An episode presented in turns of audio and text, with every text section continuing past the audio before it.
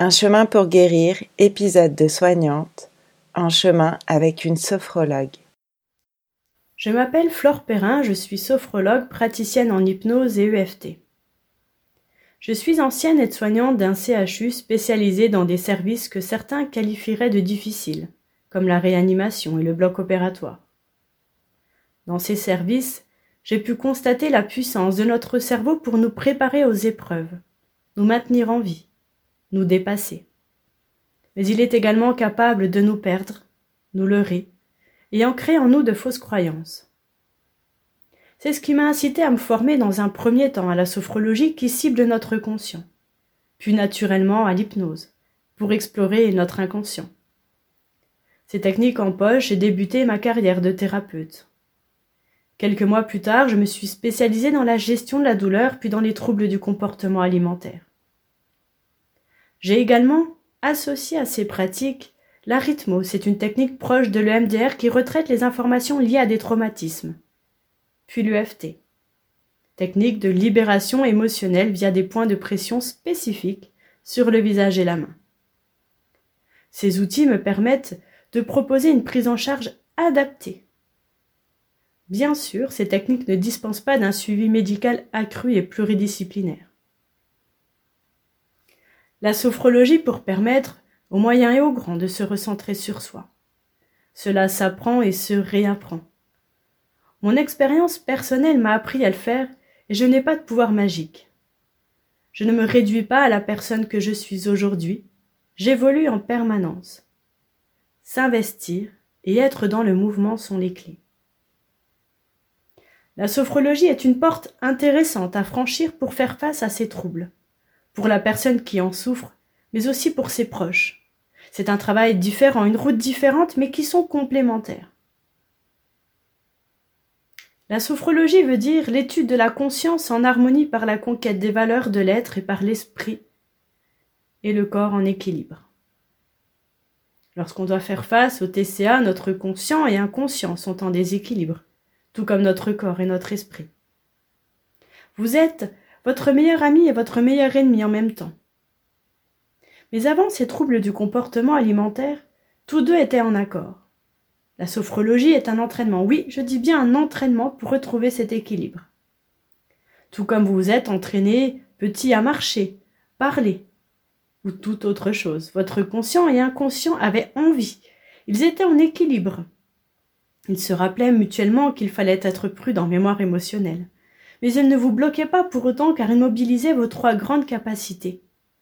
Confiance, enthousiasme et positif liés à l'activité comme marcher par exemple. Ce qui mobilisait la troisième grande capacité, qui est de créer une alliance entre notre corps et notre esprit. Pour les proches, il est difficile de comprendre comment ces croyances changent les personnes qu'elles aiment. Ils se sentent impuissants. Un sentiment d'échec même souvent. Chaque accompagnant réagit différemment. Certains vont essayer d'être percutants vers l'autre. D'autres vont nier et fuir, instinct de protection. Je ne vois pas de problème donc il n'y en a pas. D'autres vont dédramatiser les troubles. Chaque personne réagit différemment car nous sommes tous uniques. La sophrologie a pour but d'accompagner les proches par des exercices dynamiques et relax pour les aider à lâcher prise face à leurs proches atteints de ces troubles qu'ils acceptent le chemin que leur proche est en train de réaliser. Il est difficile de ne pas comprendre, alors nous pourrons ainsi travailler sur la confiance aux autres, estime et leurs proches entre autres. Pour tous, il s'agit d'accepter d'être présent même face à une réalité douloureuse. Or, quand on souffre, on cherche souvent à se déconnecter. Je vous parle depuis plusieurs minutes maintenant de la sophrologie dynamique et relaxe je vais vous expliquer ce que c'est en quelques mots. Cette technique s'appelle la sophrologie calcédienne. Elle est basée sur des techniques de relaxation et d'activation du corps. En effet, pendant les séances, nous utilisons de façon bienveillante notre corps associé à notre respiration pour gérer nos émotions et détourner notre attention. J'inspire le positif, j'expire le négatif. Enfin, nous faisions de la sophrologie dynamique, Quelques exemples. Lorsqu'un enfant est en colère, il tape, il crie, il jette des choses à terre, il claque les portes, il souffle. Eh bien, bravo à eux, car ils ne gardent pas leurs émotions en eux. Malheureusement, en grandissant, la société nous oblige à retenir nos émotions. Vous avez certainement entendu cela. Arrête de taper, ne crie pas. Arrête de pleurer, il y a plus grave. Ou toute autre chose. Une fois adultes, eh bien, nous ne savons pas comment exprimer nos émotions, on les stocke. Et ces émotions s'ancrent au plus profond de nous, et parfois, il y a somatisation. Qu'est-ce que la somatisation? Je vous les explique. Vous connaissez certainement les expressions suivantes. Ne te fais pas de bile. J'en ai plein d'eau. Ça me prend la tête. Ça me pompe. Eh bien, toutes ces expressions sont nos émotions qui s'expriment à travers le corps, à défaut de les exprimer. Avec la sophrologie dynamique, nous réapprenons à les exprimer de façon socialement acceptable, en créant une tension du corps. Avec un corps qui se relâche, nous pourrons ainsi être plus disponibles mentalement pour réapprendre à se connaître, comprendre nos émotions, se rappeler de soi, dans notre globalité corps-esprit. Elle a pour objectif le renforcement des attitudes positives au quotidien. Attention, la sophrologie cassédienne n'est pas quelque chose de simple. Comme je vous l'expliquais tout à l'heure, c'est un entraînement. Comme un sportif, il faut s'entraîner encore et encore pour que cela devienne naturel.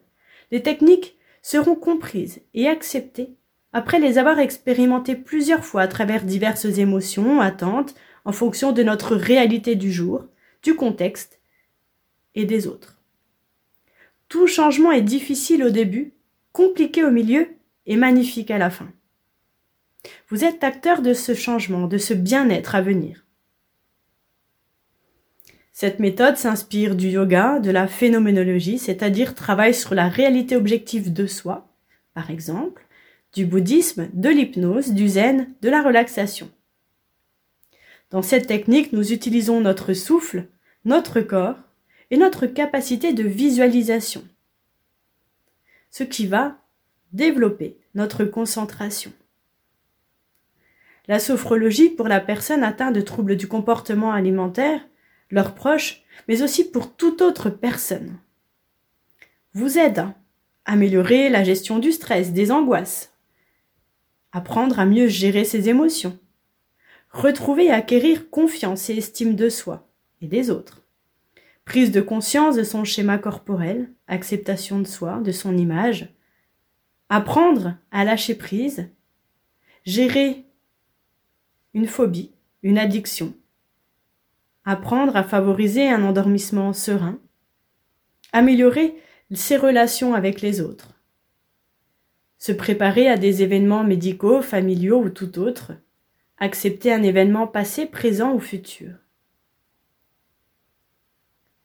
Mon rôle en tant que sophrologue est de vous transmettre des outils adaptables dans votre quotidien.